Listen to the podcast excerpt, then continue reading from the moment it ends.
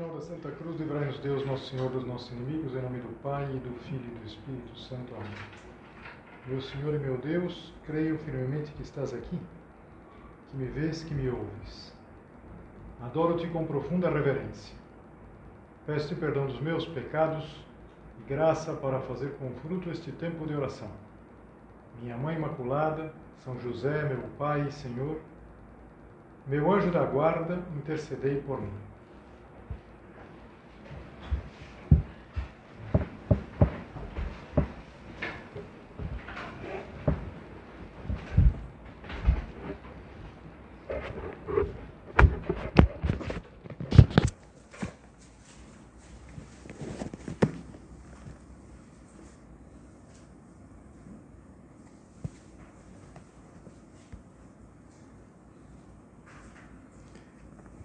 Uma vez numa uma paróquia se ia fazer a, a, a representação do Natal, uma catequese, e, e quando já estava perto do, do, do dia, os, os já tinham feito tá, todas as, as partes, os, os papéis, e de repente quem estava levando à frente eram as próprias crianças.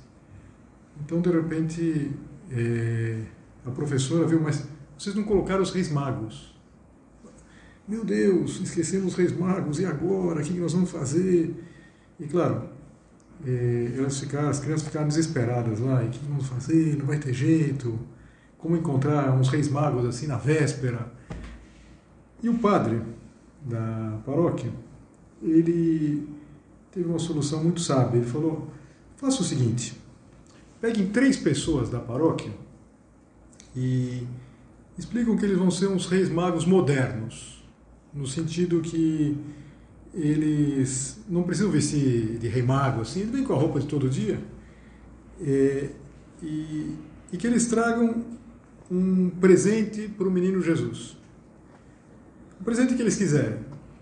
E e a única coisa que eles devem fazer na representação é explicar por que, que eles escolheram trazer aquele presente para dar para o menino Jesus. Então, com essa solução, é, as crianças lá, os rapazes, as moças, é, foram atrás e rapidamente encontraram o, os três reis magos. E, e no dia da representação, um pouco antes do Natal, e lá o teatrinho lá, a sala onde ia ser a representação estava lotado e, e acabou acontecendo uma coisa interessante, que a melhor parte daquela peça foi precisamente o, a dos Reis Magos, que acabou comovendo toda a gente. E quem eram os Reis Magos? O primeiro era um homem de uns 50 anos, mais ou menos, que era pai de cinco filhos, e ele trouxe uma muleta e ele explicou, ele colocou do lado da do lado da, da, da do, onde estava o menino Jesus e explicou, falou, três anos atrás eu tive um acidente, tive um acidente de carro e eu fui para o hospital com muitas fraturas, eh, ninguém achava que eu ia escapar, os médicos estavam pessimistas. E a partir daquele momento eu comecei a me alegrar com cada pequeno progresso que eu conseguia. Se eu conseguia mexer um dedo, se eu conseguia me levantar e assim por diante. Naqueles meses que eu estava no hospital, eu fui fazendo fisioterapia, fui me recuperando e aconteceu uma coisa interessante, que eu me recuperei fisicamente, eu já não preciso dessa muleta, mas eu também recuperei uma coisa que eu não tinha, que eu tinha perdido talvez, exatamente essa capacidade de valorizar as coisas pequenas. Por isso eu quis trazer para o menino Jesus essa, eh, essa muleta que eu usei durante vários meses como um sinal de reconhecimento. Então esse foi o primeiro rei mago. O segundo, na verdade, era uma rainha. Era uma senhora e ela estava trazendo um catecismo. E ela colocou do lado da, do presépio e, e ela explicou mais ou menos o seguinte: olha, quando os meus filhos eram pequenos, eles tinham necessidade de mim. Isso me realizava. Depois, eles cresceram e eu comecei a sentir a minha vida um pouco sem sentido. Eu não sabia, me sentia inútil. Mas eu percebi que não adiantava também reclamar. Então eu fui falar com o padre e fui me oferecer para fazer alguma coisa. E eu comecei a dar aula de catecismo. E, e eu recuperei o sentido da minha vida. E agora me sinto um apóstolo, me sinto um profeta, uma profeta, é, porque eu posso abrir para as crianças a fronteira do espírito, a fronteira do religioso. É uma atividade que me apaixona. Eu me sinto de novo alguém importante. E veio o terceiro rei, que era um rapaz, um jovem. E os dois primeiros já eram pessoas mais maduras, mas esse era um jovem. E ele trazia uma folha em branco. O primeiro levou a muleta, a senhora levou o catecismo, que tinha é, sido para ela um instrumento importante. E ele trouxe uma folha em branco e deixou a folha lá, um papel sulfite, do lado da, do, do presépio. E, e, ele começou quase se desculpando, falou: Eu não sabia se era para eu aceitar esse papel, porque eu não tenho o que, o que dizer. Eu posso dizer sim que o meu coração está cheio de desejo, de felicidade, de encontrar um sentido para a vida, como acho que é o que acontece é, com toda a gente nova, gente jovem. E, e dentro, lá dentro de mim, se misturam muitas perguntas, muitas inquietações, muitas expectativas, muitos erros, dúvidas, e eu não tenho nada para apresentar. O meu futuro, às vezes, me aparece como uma coisa vaga. Então eu queria oferecer para o menino Jesus uma folha em branco. Eu sei que eh, o menino Jesus veio para trazer esperanças. E eu sou vazio. Mas eu estou aberto. Eu estou vazio como uma folha em branco, mas aberto como uma folha em branco em que se pode escrever aquilo que se queira. E eu gostei, quando eu li esse relato, achei muito interessante, porque acho que aqui se resume três aspectos práticos da preparação para o Natal. A gente precisa agradecer, como aquele homem da muleta, agradecer ao Senhor por tudo que deu certo na nossa vida e também por tudo aquilo que a gente escapou. A gente nem sabe quantas coisas a gente escapou, na verdade. Depois, além do agradecimento, está o comprometer-nos.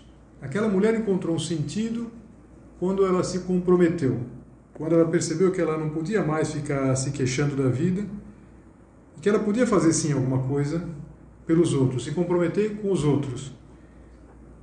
E depois esse rapaz, com a folha em branco, ele de certa maneira estava se comprometendo com Deus, porque ele deixava a folha em branco com Deus. Porque vocês, pela idade, talvez se, se identifiquem mais com essa realidade. A tua vida é uma folha em branco. Você pode colocar o que quiser. E você quer preencher essa folha o melhor possível. Veja, vamos pensar um pouquinho em cada uma dessas possibilidades. E, provavelmente você não passou por nada tão forte como esse homem que teve o acidente. Eu não passei, mas todos nós, independente do que tenha acontecido na nossa vida, temos que agradecer. Nós temos que agradecer o fato de que Deus se faz próximo de nós. Isso que a gente considera, que a gente considerou na meditação anterior, essa luz que vem ao mundo, essa luz que vem e vem dar sentido a tudo. Então, Vamos agradecer. Agradecer ao Senhor. Agradecer é, que Ele tenha vindo até nós e querer receber. Lembra aquela frase que eu lia para vocês do Evangelho? Veio para o que era seu, mas os seus não o receberam. Jesus Cristo não foi bem recebido no primeiro Natal. Não foi recebido é, porque não foi notado. Aquele homem da, do acidente, que levou a muleta, ele dizia que até aquele momento ele não percebia quantos motivos ele tinha para ser feliz. Tantas coisas pequenas. De mexer um dedo, de se levantar sozinho, de dar um passo. E que naqueles meses do hospital ele saiu transformado. Ele se transformou num homem mais humilde, no sentido que ele percebia quanto ele tinha. Ele tinha. Então, quanto que a gente recebeu é, de Deus, na é verdade? E às vezes a gente não percebe. Agora, o Natal, nós vamos colocar o menino Jesus numa manjedoura. Por quê? Porque não havia lugar para ele na hospedaria. E por que não havia lugar na hospedaria? Porque simplesmente não foi notado. Imagina naquela situação, a cidade de Belém é, lotada de gente e não havia lugar. Não havia lugar para alguém que quisesse, é, não sei, um, um cômodo separado. São José buscava um lugar para que Nossa Senhora pudesse dar luz. Nossa Senhora não ia dar luz lá de uma maneira é, não sei, na frente de todo mundo, sobretudo porque era um, nascimento todo especial, então precisava de um lugar pobre, não tem problema, mas reservado. A única solução foi o presépio. São José Maria, numa homilia em que ele fala do Natal, ele dizia assim: Não me afasto da mais rigorosa verdade se digo que Jesus continua ainda hoje a buscar pousada no nosso coração. Então, Nosso Senhor quer encontrar um lugar. Ele quer encontrar. Não precisa ser um lugar luxuoso. Não precisa ser um lugar rico. Precisa ser um lugar, um lugar exclusivo. Então, assim como aquele homem que soube reconhecer aquilo que recebia, nós queremos reconhecer a proximidade de Cristo na nossa vida. Ele é o Emmanuel, o Deus conosco. Ele quer estar conosco. E é importante que a gente queira estar com Ele. Não podemos viver como se o Senhor estivesse lá longe. Então, propósitos práticos, concretos. Eu já falava antes da importância do presépio. Há tempo ainda de colocar um presépio na sua casa. Tenta colocar um presépio. Às vezes, você vai ter que falar com os pais aí. Não. A mãe fala, bom, onde que a gente vai mudar o presépio? Mas um presépio, às vezes, pode ser muito pequenininho. Muito pequenininho. É, aquelas três figurinhas Jesus, Maria e José. Depois pode, eh, se tem um pouco mais de, de recurso, de espaço, pode colocar os magos, os pastores, uma casinha. Mas um presépio, colocar esse símbolo cristão é muito importante. Como eu fico contente, às vezes quando eu vou passando pelas, pelas, pelas ruas de noite, tá? de encontrar ao lado da, lá, dessas figuras mais é, comum do Papai Noel, de um sino, encontrar a figura, das três figuras, às vezes numa, numa iluminação, uma iluminação num prédio. Né? É importante. O Natal tem sentido, aliás, o sentido eterno logo se fez carne. Então, é, reconhecer tudo isso. E também é, é sempre um propósito fundamental fazer uma boa confissão, sobretudo se a última já foi há algum tempo. Fazer uma boa confissão para o Natal. É a preparação talvez mais interior, assim como a preparação do presépio, ela vai impactar ao redor. Essa outra também vai impactar ao redor, porque se você fizer uma boa confissão, se eu fizer uma boa confissão, com certeza nós vamos ser melhores. E isso vai ter diferença. Aquele homem, no no momento que ele estava lá na, na, recuperação, naquela convalescência, ele ficou melhor.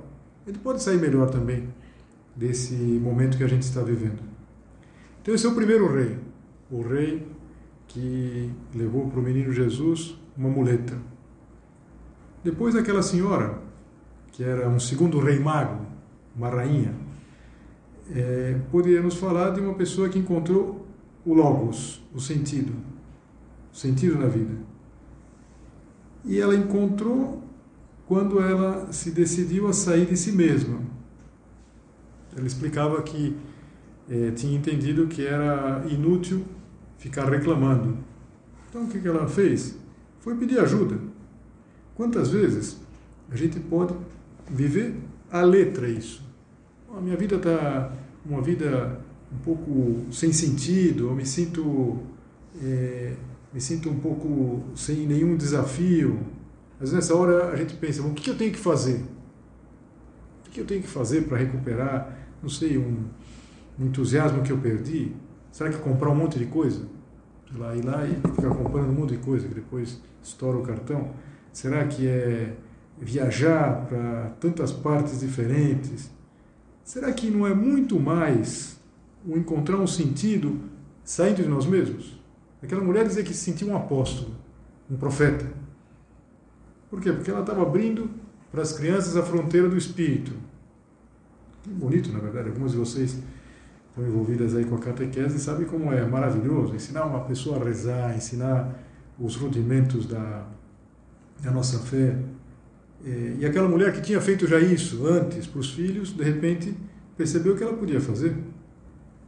E todos nós podemos desenvolver essa dimensão apostólica. Um propósito apostólico é, de mostrar, de evangelizar. E de fazer apostolado significa o quê? Fazer as pessoas felizes. Então, com uma comparação que era muito cara ao São José Maria, acho que cada um de nós tem que ser como uma brasa acesa, que queima. Uma brasa, se a gente coloca uma brasa aqui nessa mesa, com esse pano, queima o pano, depois queima a madeira. E se a gente colocasse num recipiente, não sei, em cima de uma pedra, não vai queimar, mas vai influir ao redor, vai esquentar. Então, nós também podemos ajudar as pessoas. Nós podemos ajudar as pessoas começando na nossa casa, depois você na faculdade, com suas amigas. Não adianta se queixar. Aquela mulher percebeu que não adiantava se queixar. E pelo contrário, que tinha muita gente que ela podia ajudar. Podia ajudar. É, logo no começo do Evangelho, aparece uma palavra, umas palavras de Jesus que é: Vim para evangelizar os pobres. E o Papa Bento, certa vez, explicava assim: a maior pobreza é a incapacidade de alegria. O tédio da vida é considerada absurda e contraditória que pobreza a falta de alegria, na verdade. Que pobreza, por exemplo, de um Natal em que não se sabe o que fazer. As pessoas ficam lá e não sabem viver a, a alegria do Natal. E tantas vezes, até por isso, o Natal acaba sendo uma festa um pouco sem sentido. Até que há muita discussão. Quantas brigas em Natal, na verdade? Brigas na família, porque, sei lá, uma tia tocou numa tecla que não era para ter tocado, e daí o tio levantou e começou uma briga. É, pode ser coisas de política, pode ser coisa. E que, claro, é uma pobreza. Quanta pobreza. E quanta gente a gente podia ajudar, cada um de nós podia ajudar, se a gente evangelizasse. E com isso não significa que você tem que adotar uma atitude, uma atitude é, um pouco afetada não é que você vai é, chegar na, na, na, nesses meses, né, nesses dias perto do Natal, vestida de rei mago. Não precisa se vestir de rei mago. É, mas é nas conversas, na postura, às vezes nas mensagens. Há muito que a gente pode fazer. Mas acho que o, o rei, o rei mago, entre aspas, que, daquela representação que mais é, pode se parecer com a tua vida é aquele jovem, até pela idade, porque você também é jovem. E você tem na frente da tua vida, é, como a tua vida, uma folha em branco. E se ajudar os outros é comprometer-se com os outros, é, essa folha em branco é o nosso compromisso com Deus. E a gente pode fazer da nossa vida uma coisa bonita. Alguém pode dizer, bom, isso pode se dar até o último dia da vida, até o último instante da vida. É verdade. Basta lembrar a história lá do bom ladrão, que ele se converte no último instante da vida dele. Mas, pensando em você, pensando é, na sua idade, pensando nessa folha em branco que você tem pela frente, vale a pena querer escrever o melhor possível. Apresentar ao Senhor e pedir para que Ele te inspire para escrever muito bem. Tem um livro de um autor chamado Salvador Canals, Canals, que se chama Reflexões Espirituais. Um livro muito interessante, que na verdade não é outra coisa senão uma série de meditações como esta, que esse sacerdote eh, pregava para grupo de rapazes, de moças, eh, no começo do, da obra lá na Itália. Esse sacerdote morreu nos anos 70 e se compilaram as meditações dele, ou algumas das meditações, tem esse livro, Reflexões Espirituais. E ele imagina a vida como uma folha em branco. Ou, é, na verdade, ele fala um diário. É, há pessoas que escrevem diário. Então, ele dizia que era como se fosse uma, uma folha em branco de um diário. E ele usa essa metáfora para explicar a relação dele com Deus. Eu vou ler uns parágrafos aqui que eu acho que poderiam ser eh, alguns propósitos bons para essa preparação do Natal. Não digo que você comece a escrever um diário. Se quiser, escreva, mas que a gente queira, assim, eh, naquilo que tem essa comparação, fazer a nossa vida ser uma folha em branco. É com gosto que encabeço com uma única palavra essas páginas em branco que cada manhã começo a rabiscar. Serviam, palavra latina, um verbo no futuro. Servirei, que é um desejo e uma esperança. Olha que coisa bacana. Começar o seu dia com essa ejaculatória, que não é difícil. Serviam, servirei. Eu quero servir. Eu quero servir eh, a Deus e servindo a Deus, eu quero é, servir os demais. Eu quero que o meu dia de hoje não esteja autorreferencial, autorreferenciado, pensando só em mim, nas minhas coisas. Eu quero servir. Depois desse início, desejo, esperança, quero escrever palavras e frases, compor parágrafos e encher a página de uma letra clara e nítida. Toda a atividade do meu dia. É bom começar o dia com serve um oferecimento de obras, e depois eh, queria aproveitar tudo que o Senhor vai colocando diante de nós, nosso trabalho, as nossas conversas, os momentos de descanso, que tudo isso vá para essa folha em branco. Procuro pôr muita atenção na pontuação, que é o exercício da presença de Deus. Estas pausas são com vírgulas ou pontos e vírgulas ou dois pontos, quando são mais longas. Representa o silêncio da alma e as jaculatórias com as quais me esforço para dar significado, sentido sobrenatural a tudo que escrevo. Olha que comparação interessante. Vários de vocês se esforçam para ter um plano de vida. Fazer um momento de oração, uma leitura do Evangelho, uma leitura espiritual, na verdade, que tudo isso pode ser visto como a pontuação que, que, claro, faz tanta falta. Quem não recebeu um texto enorme assim, às vezes até para ficar pior, as pessoas colocam tudo com letras maiúsculas, sem nenhuma vírgula, sem nenhum ponto, sem... a gente, pelo amor de Deus, isso é, é, é impossível de decifrar. Eu tenho um, um conhecido que ele é, trabalha com, com esses temas mais de letras, de, ele, ele é professor de, de, de, letras, mas ele tem uma paixão que são as lápides, essas lápides que a gente encontra, sobretudo em Roma, tem muitas lápides. E, e uma coisa interessante é que essas lápides estão escritas em latim, elas estão escritas sem nenhum ponto, sem nenhum ponto e vírgula, e todas em maiúscula. Então é, é uma decifrar às vezes, se a gente pontuasse melhor as coisas, se a gente, eh, por exemplo, fizesse um plano de vida mais espalhado ao longo do dia, é verdade? Então, não sei, se você faz eh, 10 minutos de leitura espiritual, 5 de uma leitura evangelho e 15 minutos de uma meditação, é melhor espalhar ao longo do dia. Não, não é que esteja errado, mas Se você fala, bom, isso daí dá meia hora, então 11 e meia da noite eu faço a leitura do Evangelho, leitura espiritual e meditação. Tá? E, e, bom, já passou para outro dia, já faço no dia seguinte. Então, a cada dois dias eu faço uma hora e, e me livro. Bom, não está muito bem separado, na verdade, tudo atropelado. Às vezes atropelado pelo nosso egoísmo.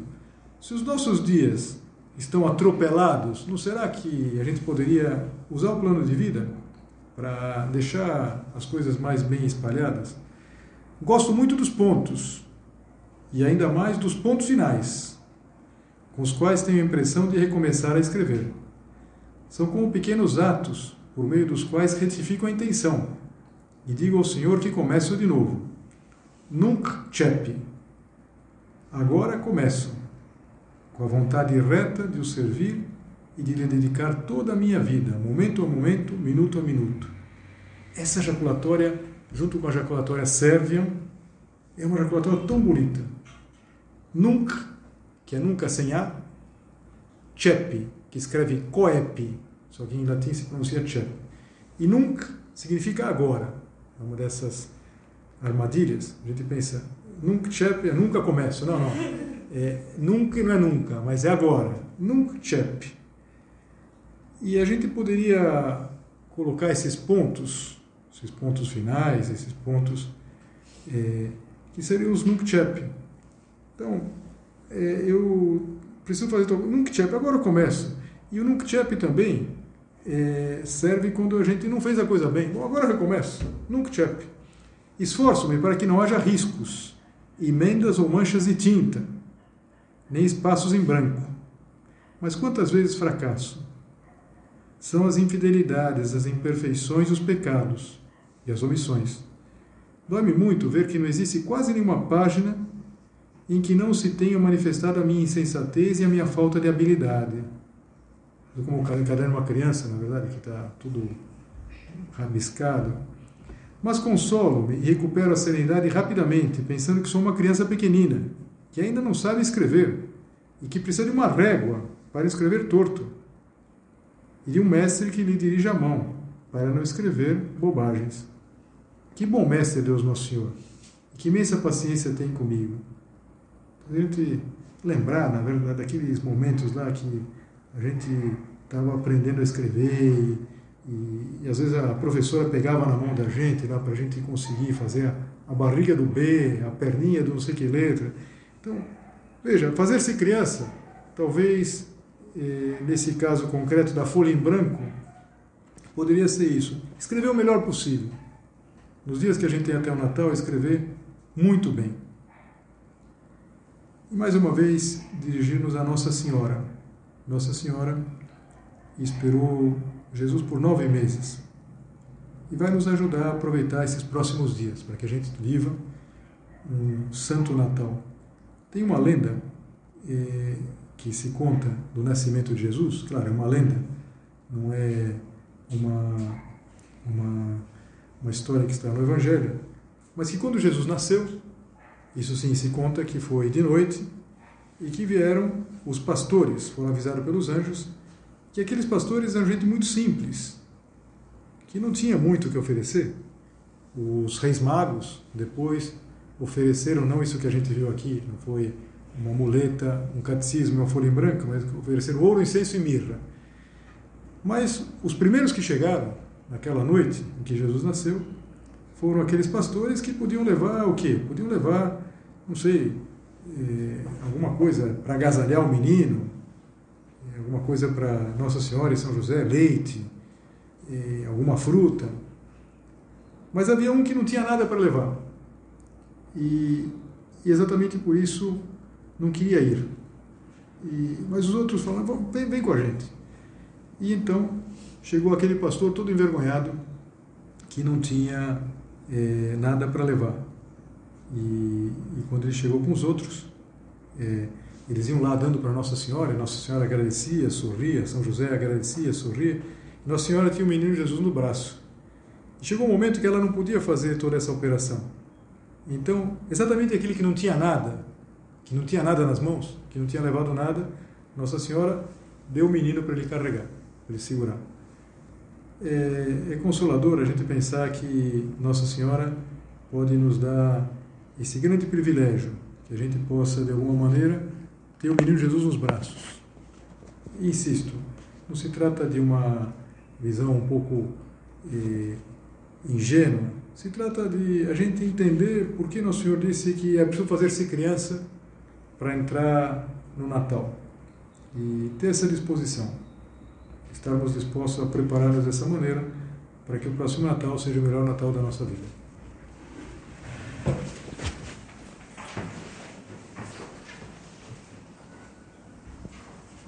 Dou-te graças, meu Deus, pelos bons propósitos, afetos e inspirações que me comunicaste nesta meditação. Peço-te ajuda para os pôr em prática. Minha Mãe Imaculada, São José, meu Pai e Senhor, meu anjo da guarda, intercedei por mim.